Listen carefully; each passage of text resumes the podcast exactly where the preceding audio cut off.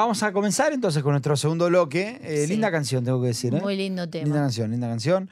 Este, y ya estamos en línea con Carolina Grimmer Golijo, si no me equivoco, ahora nos va a decir, a quien primero que nada le agradecemos por, por estar con nosotros. Caro, ¿nos escuchás?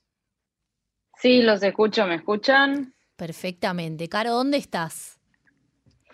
Eh, bueno, ahora estoy en Barcelona, pero hace un par de semanas estuve en Ginebra Hmm. y ya la que viene vuelvo a Israel. Así que se terminó la vuelta. Creo la pregunta del millón que sigue es ¿cuándo volvés acá? Al programa. Al programa.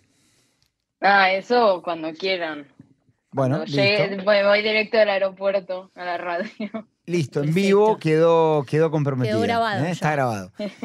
Eh, Caro, estábamos viendo, el Jerusalem Institute of Justice hizo un reporte eh, respecto de, de lo, que, lo que sucedió el 7 de octubre. Quería que, nos cuentes primero, capaz, antes de, de decirnos qué es lo que encontraron en este reporte, ¿por qué decidieron hacer este reporte cuando a simple vista no pareciera ser algo que, bueno, el mundo conoce? Eh, bueno, la verdad que es lo que parecería, ¿no? Como que son cosas bastante lógicas y que no deberían requerir tanta explicación, pero la realidad es que no es así como se ve en el mundo. Eh, o sea, fuera de Israel hay, se cuestiona mucho eh, si, es, si realmente lo que decimos que pasó el 7 de octubre fue así. Eh, incluso ahí dicen que, que hay imágenes creadas con inteligencia artificial, que todo lo que se dice que pasó no pasó. O sea, eso, por empezar, eh, que ya es, es un problema. Es un eh, problema que, bueno, enorme. Grande. Sí. Y justamente también, bueno, ahora les voy a contar un poco el reporte, pero este reporte que lo hicimos con, con SACA, eh, que ahora voy a hablar un poco de esa organización, pero ellos que fueron los que estaban, que fueron a recuperar los cuerpos el 7 de octubre y vinieron con nosotros a presentar este reporte, no podían creer, eh, o sea, ¿cómo puede ser que tienen que estar explicando a la gente y convenciéndoles de las cosas que ellos mismos vieron? Claro, porque lo primero que yo le decía a Jessy era, ¿cuál es la necesidad de este reporte, no? O qué loco que sea necesario, digamos. Claro, y también, o sea, por otro lado es toda la parte legal, ¿no? O sea, obviamente, eh, bueno, ya hay muchas declaraciones de que lo que cometió Hamas fueron crímenes de guerra y crímenes de deshumanidad, pero igualmente, o sea, dentro de lo legal hay que fundamentar y explicar, eh, explicar estos puntos y bueno, nosotros también hacemos mucho hincapié con el tema del genocidio, que bueno, ahora vamos a hablar de esto, pero mm, es algo que tampoco se habla lo suficiente de que mm, los actos cometidos por Hamas el 7 de octubre pueden constituir genocidio y no solamente crímenes de guerra. Caro, eh, ¿qué, representa esta eh, presentación que ustedes hacen? ¿Hay una, una entrega de un documento y además una exposición? ¿Ante quiénes? ¿Cómo es el tema para quienes no conocemos el mundo ah, legal internacional? Eh, bueno, nosotros, o sea, esto fue una iniciativa nuestra del Jerusalem Institute of Justice que decidimos junto con SACA eh, hacer este reporte. SACA, para los que no saben, es la organización, es tipo de mm, rescate, search and rescue, como búsqueda y rescate, eh, que ya hace como des- desde el 1995 que se crearon, me parece y tienen eh, más de 3.000 voluntarios, además de los trabajadores, y en el contexto del 7 de octubre ellos fueron los primeros que fueron a recuperar los cuerpos eh, de todas las zonas de los kibbutzim, de la zona del festival de, de Nova, eh, y entonces, bueno, como ellos habían visto todo eh, ellos mismos también, nosotros, era para nosotros importante crear algo conjunto, mostrando tanto la parte legal eh, junto con pruebas eh, que nosotros traíamos de SACA, o sea, que SACA, eh, por eso lo hicimos conjuntamente, eh, tratar de poner todos los esfuerzos eh, para poder mostrar todo lo que pasó y, de- o sea, mostrar incluso, bueno, lo que hay en el reporte, son también muchas fotos que, nos proporcionaron misma- las mismas personas que estuvieron en SACA, que estuvieron ahí. Eh, y esto también es súper importante porque una de las, no sé si llamarlo un problema, pero una de lo que pasa con, con toda esta situación es que hay muchas cosas que se, se mandan por redes sociales, eh, WhatsApp, Facebook, y, y, entonces ya como que ya ni se sabe mucho, ¿no? Qué es lo que, lo que pasa de verdad, de dónde sale la información, y nosotros, o sea, queríamos mostrar también de primera mano que no hubiera forma posible para nadie negar que esto fue así. Entonces, tanto las fotos como acompañar, eh, eh, como ir conjuntamente con, con, dos personas de SACA Ginebra y explicar esto, eh, este era como nuestro objetivo. Y bueno, y también como mostrar a, aquellos que tienen poderes de decisión y de actuación y que en realidad es su mandato actuar frente a las violaciones de derecho internacional que se cometieron el, el 7 de octubre. Entonces, por un lado, nos reunimos con Em, trabajadores mismos de la ONU eh, con distintos mandatos en relación a, violaciones de derechos humanos y derecho internacional, y también con misiones que serían como embajadas, las embajadas de distintos países, em, que ellos también al final, o sea, los países también tienen eh, mucho poder, sobre todo en un cuerpo como la ONU, que, por ejemplo, el Consejo de Seguridad o el Consejo de Derechos Humanos al final está formado por países. O sea, ustedes mostraron todo este, todo este material a estas eh, misiones y, personalidades que, estuviste contando recién. Sí, exacto. Entonces nuestro objetivo es tanto, por un lado, mostrar lo que pasó tanto con evidencia, con, sí, con eh, pruebas y con la argumentación legal, pero también em, como empujar, o sea, como fomentar que se actúe, ¿no? Que no sea solamente algo de lo que se hable, sino que realmente las personas que pueden actuar, actúen. ¿Actúen haciendo qué? Contanos un poquito de eso. Eh, bueno, por empezar, o sea, en la ONU hay un montón de mecanismos que se crearon, o sea, la ONU misma, ¿no? Se creó como institución para prevenir eh, este tipo de situaciones. Entonces, eh, y más allá de la ONU en sí, dentro de la ONU hay un montón de mecanismos que, que se crearon para asegurar que no haya violaciones de derecho internacional y derechos humanos. Y muchos de estos también son eh, mecanismos que se crearon específicamente para la situación eh, del Medio Oriente, de Israel y de Cisjordania y de Gaza, más allá del contexto de la guerra actual, como por ejemplo la Comisión de Investigación, Em, bueno, hay también la repertora, no sé cómo se dice en castellano, Special Rapporteur de la zona también. Eh, entonces, la idea sería que todos estos cuerpos también activen los, sus mandatos. Por empezar, lo primero es condenar todo lo, que jamás hizo, jamás y otros grupos eh, armados eh, hicieron el 7 de octubre. Que esto parece algo obvio, pero la verdad es que no lo es y no todos. De hecho, la ONU no lo considera una organización, no, considera jamás una organización terrorista, ¿no? Exacto, y eso, bueno, también es, em, es otro tema muy importante, que, porque jamás, que sí que está considerada organización terrorista, no solo en Israel y en Estados Unidos, sino también en la Unión Europea, pero en la lista de sanciones de la ONU no figura. ¿Por qué no? Eh, bueno, por todos lo que entiendo que son todos los intereses eh, que hay más allá ¿no? de, en la ONU, que no son únicamente la protección de los derechos humanos. ¿Y eso, y eso significa en, en, en los hechos, digamos, significa particularmente que no se le aplican ciertas sanciones?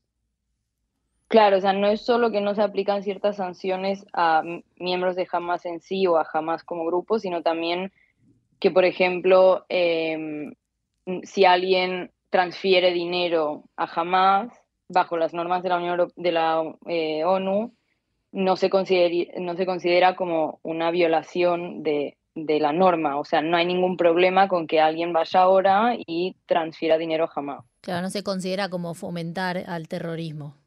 Sería claro, nada, porque Hamas no es un grupo terrorista. ¿Qué se necesita para hacer un grupo terrorista calificado por la ONU entonces? Eh, bueno, esto es algo del Consejo de Seguridad de la ONU, que son los que tienen que aprobar, que es este cuerpo que está en Nueva York y tienen, eh, que tienen estos cinco miembros, que alguna vez hablamos de esto, los cinco miembros permanentes, hmm. em, y otros países que van rotando, y estos tienen el poder de decidir em, agregar a un grupo, a Hamas como grupo terrorista en la lista, ¿no? Hmm.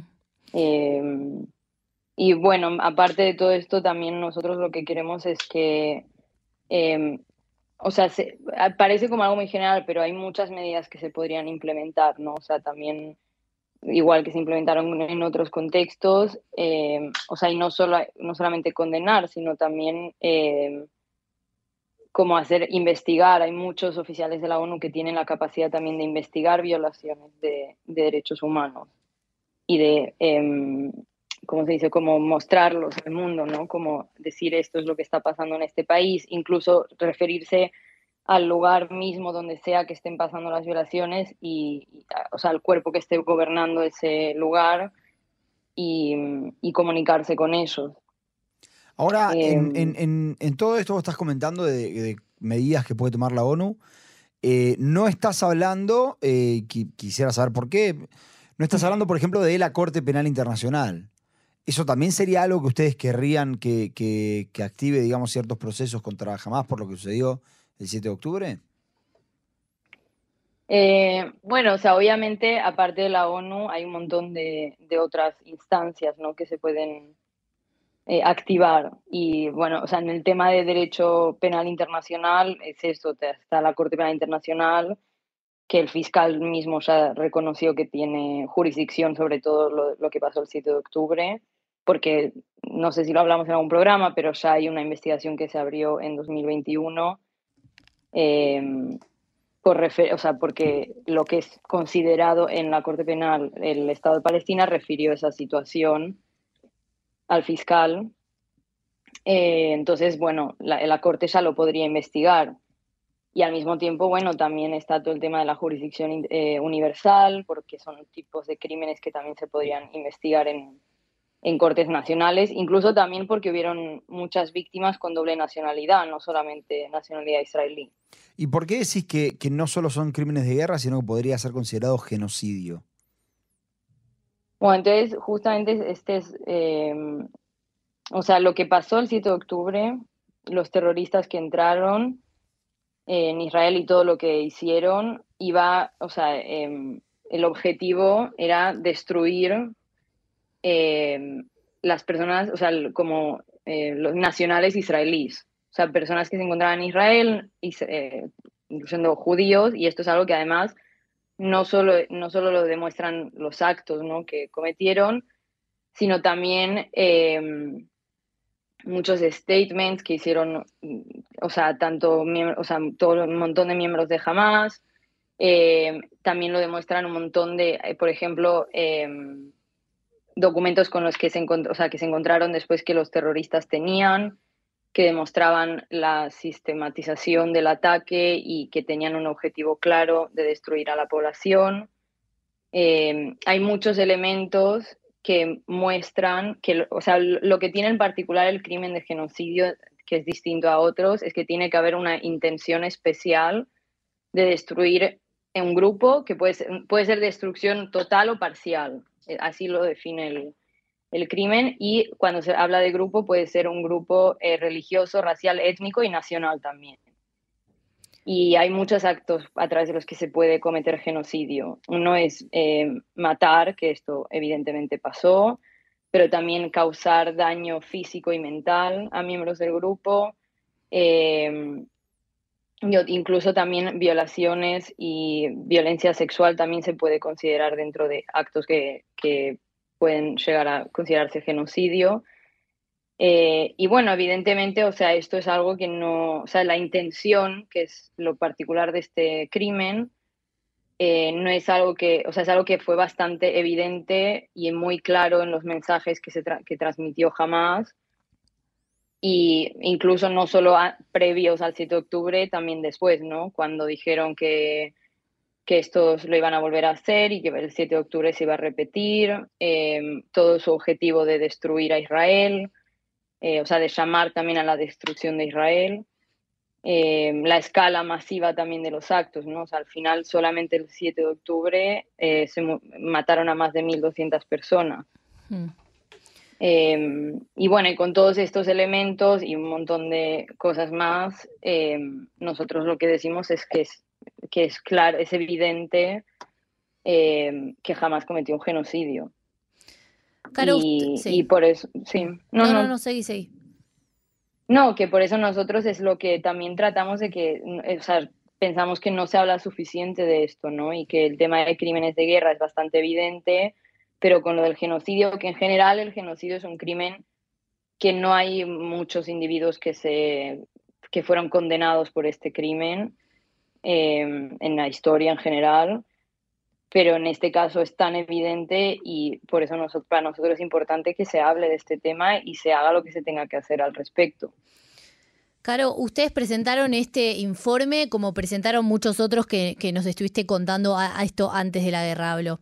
¿Cómo sigue ahora, una vez que presentaron este informe, este reporte? ¿Cuáles son las consecuencias o qué es lo que ustedes esperan y cuáles son los pasos a seguir?